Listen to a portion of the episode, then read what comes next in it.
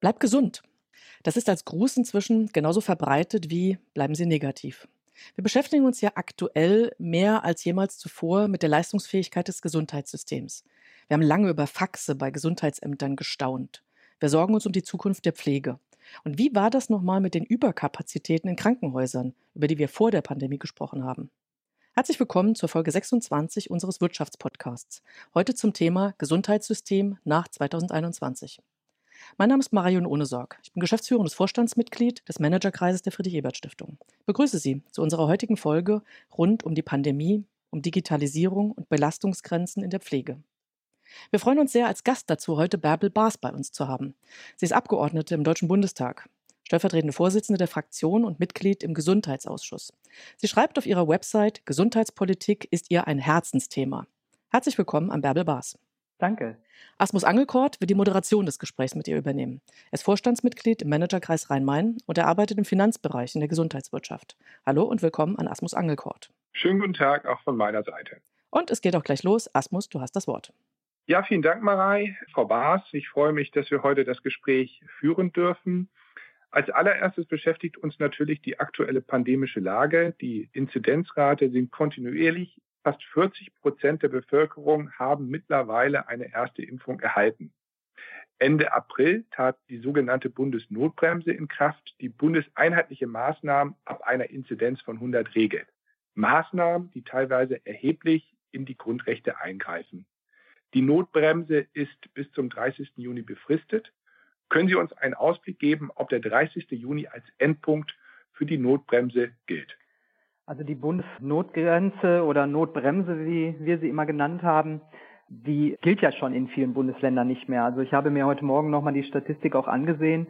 Ich glaube, wir haben im Moment nur Thüringen als Land insgesamt über der 100er Grenze, wo die Notbremse ja noch dann mit Maßnahmen Vorschriften auch für die Länder macht. Überall wird jetzt schon gelockert. Das heißt, unter 100 entscheiden ja die einzelnen Länder wieder über ihre Maßnahmen. Und insofern bin ich sehr optimistisch, dass die Lage weiterhin durch äh, auch den Impffortschritt, das muss man so sehen, das ist ein Mix vieler Maßnahmen, die wir gemacht haben, die jetzt dazu führt, dass die Inzidenzzahlen runtergehen. Aber es ist auch der Impffortschritt, der uns da hilft. Und insofern glaube ich, dass wir die Bundesnotbremse zwar haben, aber sie jetzt in 15 von 16 Bundesländern soweit kaum noch gilt. Und es kann aber durchaus sein, dass wir die pandemische Lage an sich nochmal verlängern werden, weil das bedeutet einfach, dass dann verschiedene Verordnungen, Schutzschirme, Hilfsunterstützungsmaßnahmen, die wir gemacht haben, auch im Gesundheitswesen, einfach noch ein bisschen länger gelten. Das hat aber wiederum mit der Bundesnotbremse nichts zu tun. Die wird immer gezogen, wenn man bei einer Inzidenz über 100 ist. Das stimmt uns natürlich hoffnungsfroh und bringt uns damit ein bisschen in Richtung Zukunft zu schauen. Ausnahmesituationen wie die Corona-Pandemie wirken häufig wie ein Brennglas für Missstände und beschleunigen Veränderungsprozesse. Welche Veränderungen lassen sich für unser Gesundheitssystem ableiten? Stichwort Ausweitung und Beschleunigung der ambulanten Versorgung zum Beispiel, sowie die sektorübergreifende Versorgung insgesamt, das heißt die stärkere Vernetzung und Durchlässigkeit der einzelnen Bereiche wie ambulante und stationäre Versorgung oder Reha und Pflege. Das stimmt, dass tatsächlich vieles jetzt auch sichtbar wird, wo wir durchaus noch eine Menge zu tun haben. Und Sie sprechen das gerade richtigerweise an. Äh, die Sektoren einfach aufzubrechen. Sektoren heißt ja, also wir, wir denken immer zu starr für einen Bereich. Also wir machen viele Regelungen nur für den ambulanten Bereich oder nur für den stationären Bereich, denken aber viel zu wenig in Netzwerken. Und die Pandemie hat mir zumindest eine Lehre aufgezeigt. Wir haben ganz am Anfang sehr stark über die Krankenhäuser diskutiert. Das war natürlich auch nötig, weil viele Menschen im Krankenhaus und auch auf den Intensivstationen gelandet sind. Aber auf der anderen Seite war auch schnell klar, was passiert mit den Reha-Einrichtungen, was passiert mit den ganzen anderen Gesundheitsberufen, Physiotherapeuten, Psychotherapeuten. Und wir müssen viel vernetzter denken und unsere Strukturen auch so aufbauen. Also nicht von der Institution her denken oder von dem einzelnen Bereich, sondern was ist eigentlich im Sinne des Patienten, ein Versorgungsnetzwerk zu bauen und auch in der Fläche vorzuhalten, wo wir die Qualität erhöhen können auf der einen Seite, wo wir den Patienten gut durchsteuern können und wo man nicht entscheiden muss anhand von ökonomischen Gründen, also ähm, wo ist es finanziell jetzt attraktiv, jemanden eher stationär zu behandeln oder ambulant, Das heißt für mich, da gehören, wenn ich Netzwerke baue, Versorgungsnetzwerke baue, dann gehört da auch eine neue Vergütungsstruktur dran, die eben solche ökonomischen Anreize nicht mehr setzt, sondern vom Patienten aus denkt. Wo Sie gerade über die Vergütungsstruktur sprechen, die Krankenhausfinanzierung ist in der Diskussion um die Zukunft unseres Gesundheitssystems ein Dauerbrenner. Das System der Pauschalen ist immer wieder modifiziert worden und steht über 15 Jahre nach der verpflichtenden Einführung weiterhin stark in der öffentlichen Kritik. Ist das derzeitige Finanzierungsmodell noch zukunftsfähig? Teils, teils, würde ich sagen. Also ich glaube, dass äh, die Pauschalen, die damals vor ein paar Jahren eingeführt wurden, die haben sich sehr stark weiterentwickelt. Und sie sind für viele Bereiche sicherlich auch nach wie vor sinnvoll. Gucke ich mir das Konstrukt der Krankenhausversorgung aber insgesamt an, muss ich einfach auch feststellen, dass es Versorgungseinheiten oder Behandlungseinheiten gibt, die eben weniger, sagen wir, finanziell wirtschaftlich attraktiv sind oder auch wirtschaftlich gar nicht arbeiten können. Ich nehme mal das Beispiel der Kinder- und Jugendmedizin. Das ist anders, als äh, wenn ich Hüftoperationen oder so mache. Diese Versorgungsstruktur muss ich auch vorhalten. Und oft ist es so, dass diese Abteilungen eher geschlossen werden, weil man eben diese Vorhaltekosten oder Sicherstellungszuschläge für eine bestimmte Versorgung nicht bekommt als Krankenhaus und daran scheitern dann eben Versorgungsstrukturen, weil dann ungesteuert, so will ich das mal nennen, Häuser in Insolvenz gehen müssen. Deshalb sich nur auf diese Fallpauschalen zu fokussieren, ist zum einen falsch. Sie mögen für bestimmte Leistungen sinnvoll sein, aber wir brauchen daneben eben auch andere Vergütungsstrukturen, einfach um eine flächendeckende Versorgung auch möglich zu machen. Und wir müssen uns darüber unterhalten, was mit dem Teil der Investitionskosten ist. Das liegt mir auch so ein bisschen im, im Magen, weil wir einfach feststellen, dass natürlich auch Krankenhäuser Zukunftsinvestitionen brauchen. Ich mache mal das Beispiel Digitalisierung. Wir geben hier in Deutschland für die Digitalisierung in Krankenhäusern jetzt drei Milliarden nochmal zusätzlich vom Bund an finanziellen Unterstützung. Das ist eigentlich eine Aufgabe der Länder, die Infrastruktur aufrechtzuerhalten. Und wenn ich mir anschaue, was wir in Deutschland ausgeben, das ist im Schnitt zwischen 1,5 und 1,7 Prozent der Gesamtausgaben. Die Niederlande und Österreich geben rund vier und die USA sogar fünf bis sechs Prozent aus, um die Digitalisierung voranzutreiben. Und deshalb finde ich, muss man sich in diesem ganzen Konstrukt auch anschauen, wer in Zukunft solche Investitionskosten trägt ob man das festschreibt, man, das werden wir mit den 16 Bundesländern in unserem Föderalismus diskutieren müssen, weil wir hier eine Aufgaben- und eine Finanzteilung haben. Aber das ist dringend notwendig, weil wir natürlich auch Zukunftsinvestitionen für die Gesundheitseinrichtungen brauchen. Sie sprachen eben gerade die Digitalisierung an und wenn wir über sektorübergreifende Versorgung und Vernetzung reden, dann reden wir natürlich auch über Digitalisierung. In einer Veranstaltung des Managerkreises neulich mit Ihnen und Herrn Dr. De Meo, Vorstandschef von Helios, Deutschlands größter Klinikkette, berichtete Herr De Meo, dass in Spanien fast vier Millionen registrierte Benutzer und Patienten und Ärzteportale gibt. In Deutschland ist das nur ein Bruchteil leider. Auch beim elektronischen Impfpass, das zeigt die aktuelle Diskussion, scheint Deutschland wieder zu spät zu sein. Warum hinken wir bei der Digitalisierung des Gesundheitssystems hinterher und was können wir tun? Ja, warum hinken wir hinterher? Das ist erstaunlich, wenn man sich gerade jetzt auch in der Pandemie anschaut, was andere Länder uns vormachen. Also Sie haben den digitalen Impfpass gerade genannt, dass wir den jetzt erst konzipieren müssen, dass wir überhaupt keine digitale Erfassung der Geimpften in dem Sinne haben, wo man sofort auch die Zertifikate verschicken könnte, wenn man denn eine App hat. Also das macht dann ja fast schon schon irre, wenn man das so ein bisschen verfolgt und sich andere Länder dabei anschaut. Es liegt, glaube ich, daran, dass einfach sehr viele Akteure sich selbst blockieren, so will ich das mal nennen. Wir haben ja Beispiele, dass, weil wir gerade auch über Sektoren gesprochen haben, dann äh, gibt es halt bei uns den sehr stark niedergelassenen Bereich mit sehr, sehr vielen Ärztinnen und Ärzten, die natürlich auch ihre Praxis erstmal digitalisieren müssen, um am Ende Angebote auch machen zu können. Und der stationäre Bereich ist gerade schon genannt worden, der aufgerüstet werden muss.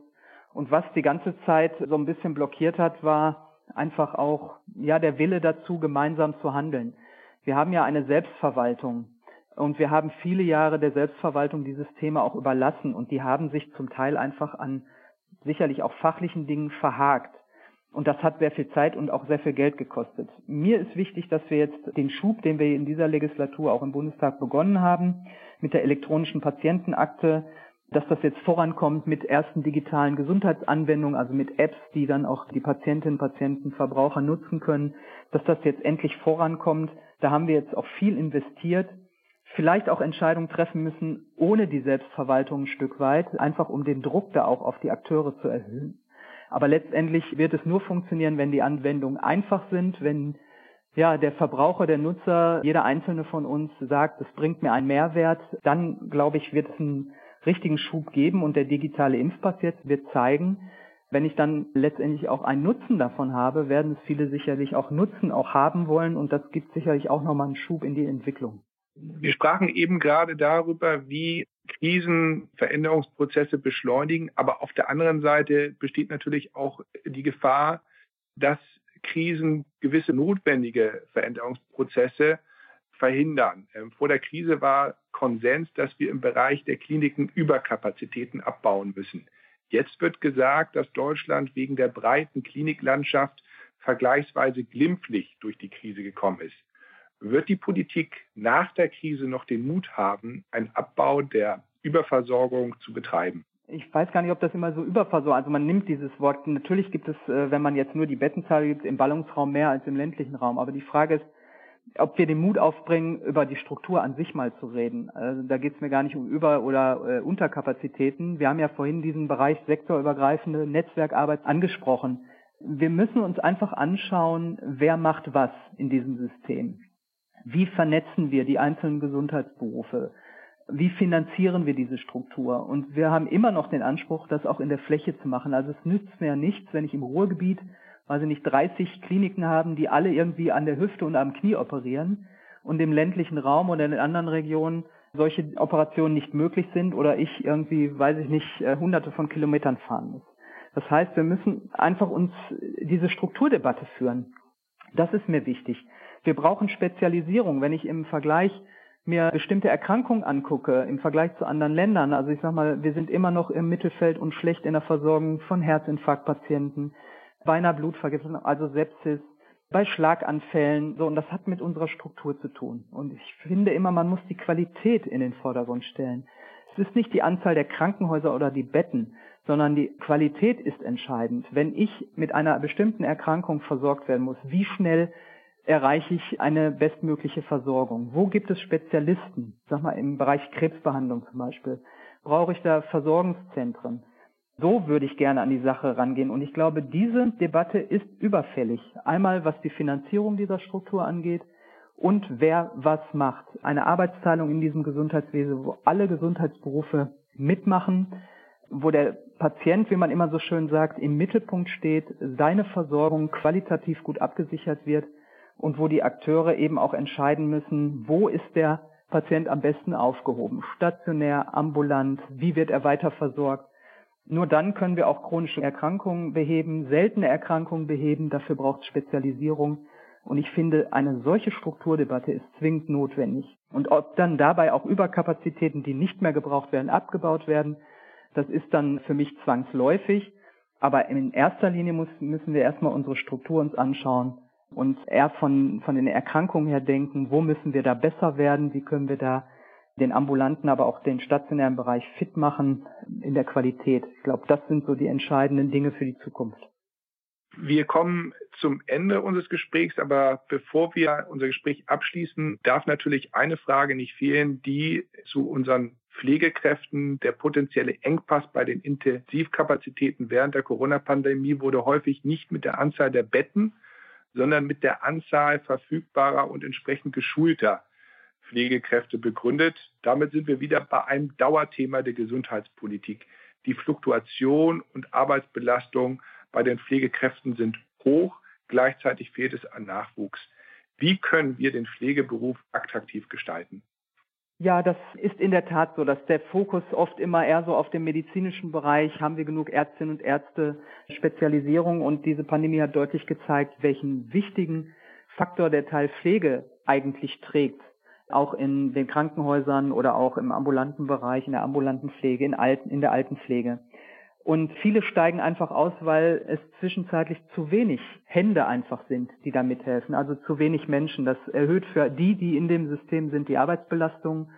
Und deshalb geht es in erster Linie auch darum, die Arbeitsbedingungen zu, zu verbessern. Also wie schaffen wir es auch, diesen Beruf wieder so attraktiv zu machen, dass auch junge Menschen, die sich heute für einen Beruf entscheiden, sagen, in diesen Beruf will ich gehen.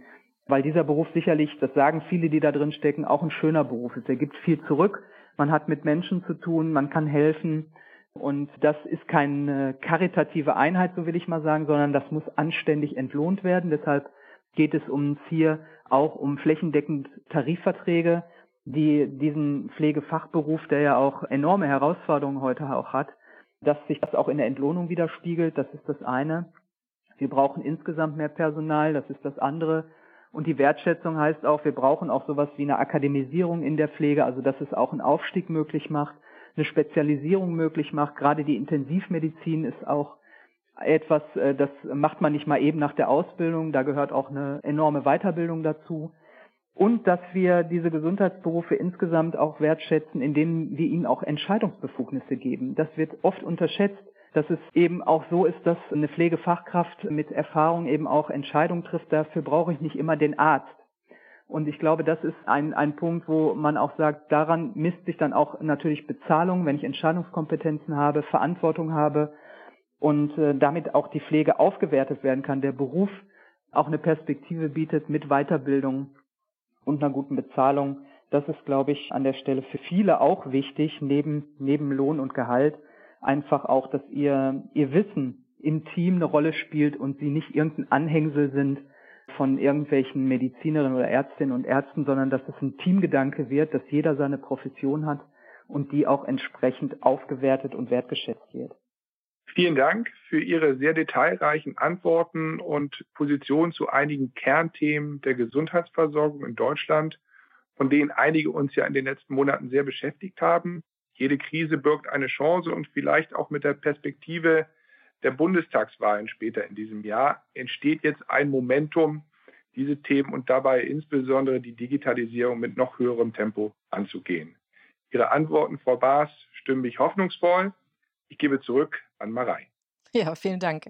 Vielen Dank an Bärbel Baas und an Asmus Angelkort für diese Einblicke in das Gesundheitssystem. Es war ein klares Plädoyer, warum es Mut für Veränderungen braucht.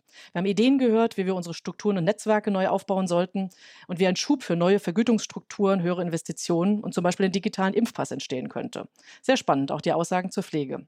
Wenn Sie an weiteren Folgen interessiert sind, diesen und weitere Wirtschaftspodcasts von uns können Sie gern unter Managerkreis Impulse auf iTunes, Spotify und so weiter anhören und natürlich auch abonnieren. Wir laden Sie in einigen Tagen gern wieder ein zu aktuellen Wirtschaftsthemen. Bis bald, hören Sie gern wieder bei uns hinein und bleiben Sie gesund. Tschüss. Auf Wiederhören. Tschüss.